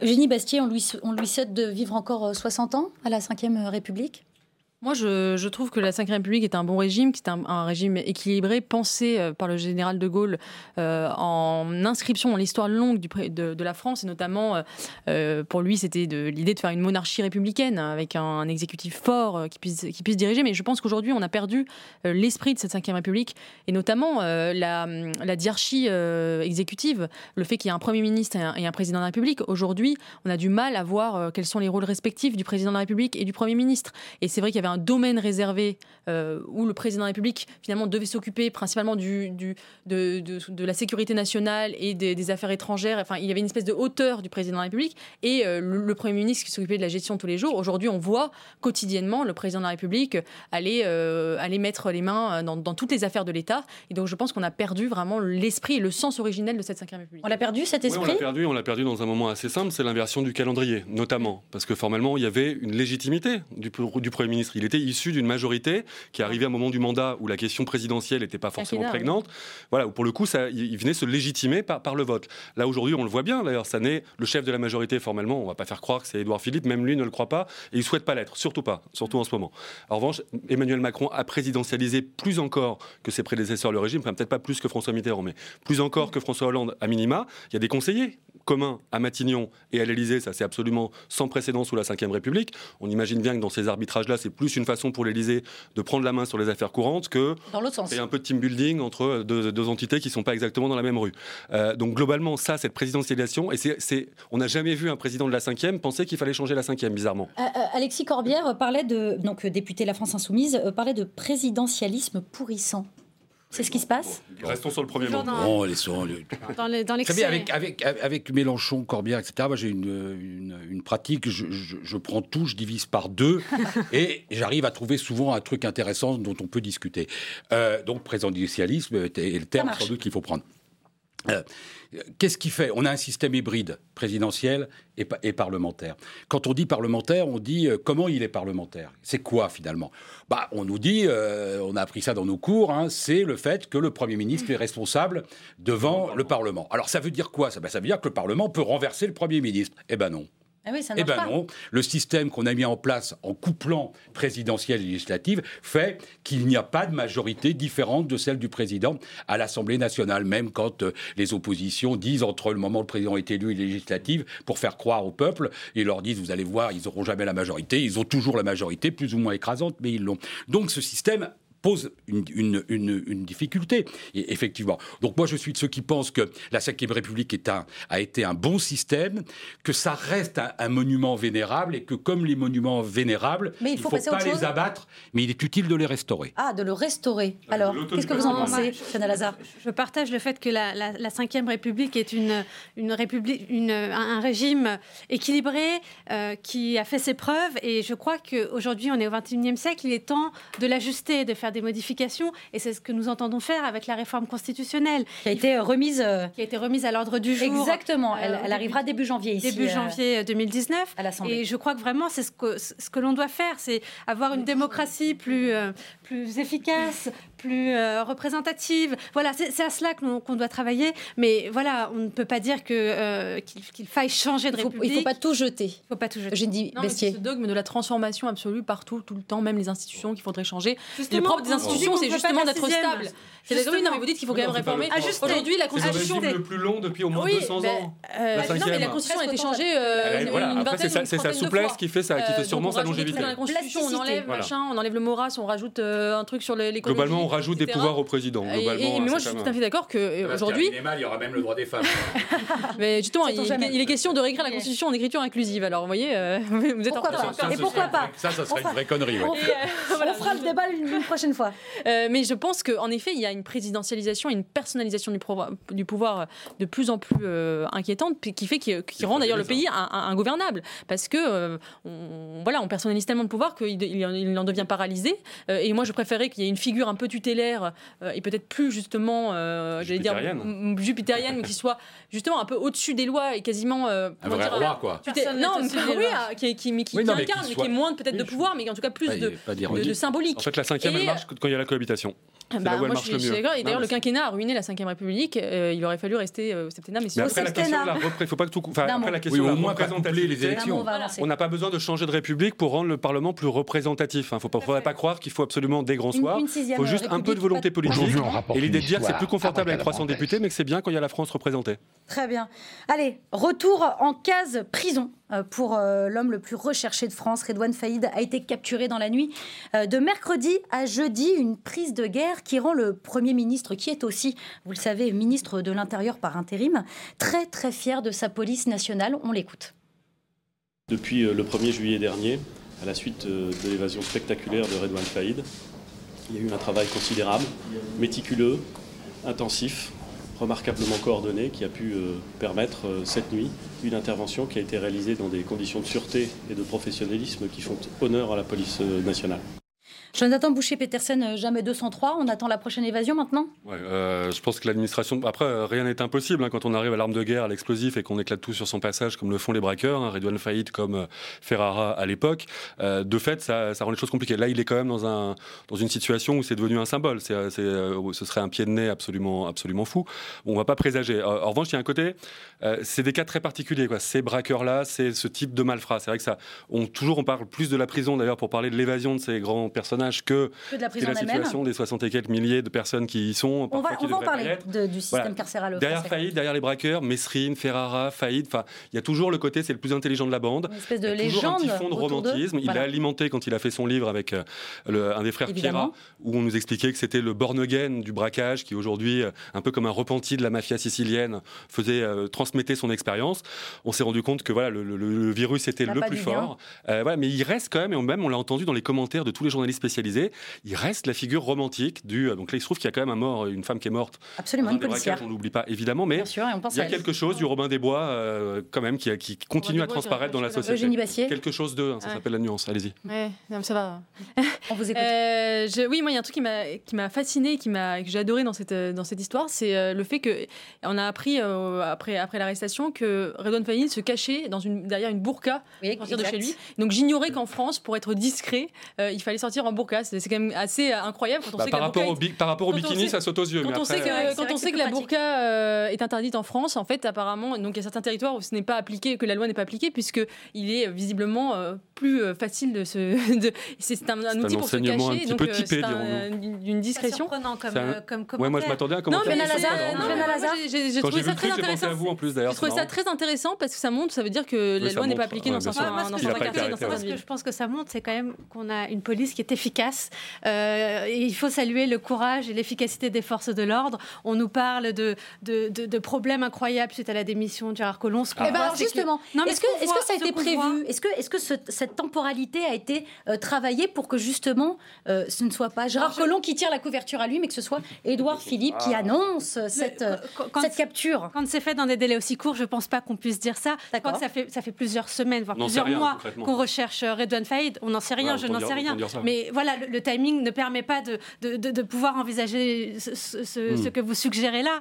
Euh, mais en tout cas, ça fonctionne, on a réussi à l'attraper et euh, il va être euh, jugé. D'ailleurs, un, rapport a été remis à, la, ministre sur euh, les conditions, des mesures ont été prises. Alors justement, on, y arrive.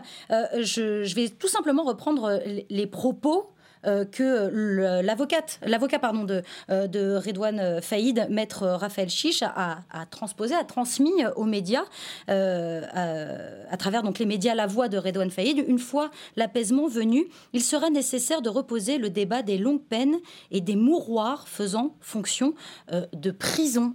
Euh, est-ce que c'est, est-ce que ce débat sur les longues peines, sur les prisons, a, les quartiers de haute sécurité, c'était les mêmes prises à part. Je sais pas si, je sais, je sais pas si. Il a lieu d'être ce débat. il faut débattre de cela. Euh, bien sûr, bien, sûr. Enfin, il faut, on peut et il y a matière. bien sûr qu'il y a matière, qu'il y a matière à, à, débattre de ça. Je ne suis pas sûr que 116 des, prisons françaises remplies. Hein. Que le cas, le, cas, le cas d'espèce soit la meilleure introduction euh, pour ce débat-là et le plus porteur pour les gens qui pensent. Non, mais ça veut dire que c'est lui qui remet les, les choses sur le tapis. que la prison n'est pas euh, que la prison n'est pas le, seul modèle.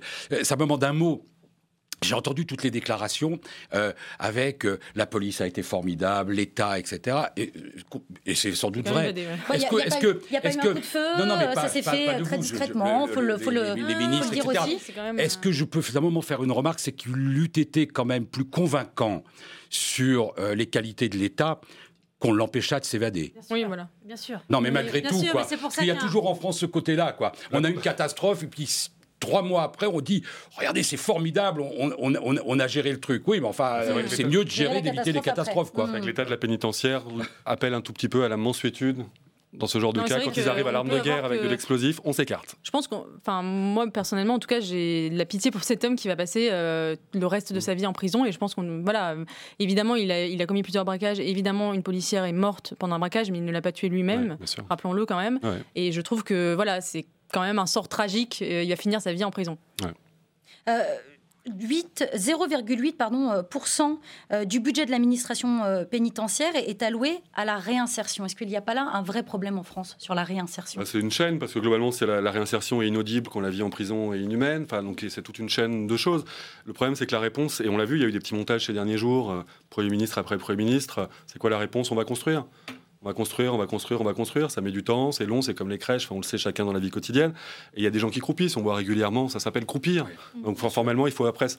On est condamné régulièrement. On balaye du revers de la main en disant la France, c'est la France, monsieur. Enfin, voilà. Au bout d'un moment, ça fait partie des sujets sur lesquels on n'est pas fier. On n'a pas de raison d'être fier et on progresse pas très vite sans faire d'idéologie. c'est pire que c'est pire que pas fier. Ah on a honte. Euh, euh, de mon point de vue, avec la manière dont on traite euh, les les réfugiés l'état de nos prisons euh, constitue à égalité la première onde française. Moi, je, D'un dernier mot? Non, je suis d'accord, euh, je suis absolument d'accord, mais je pense en effet que ça passe aussi par la construction de nouvelles places. Et le questionnement de l'enfermement, évidemment. Aussi, oui, mais aussi pas créer aussi euh, censé, enfin, on engorge aussi beaucoup les, tribunaux et les prisons en créant censé de nouveaux délits sans appliquer les délits les précédents.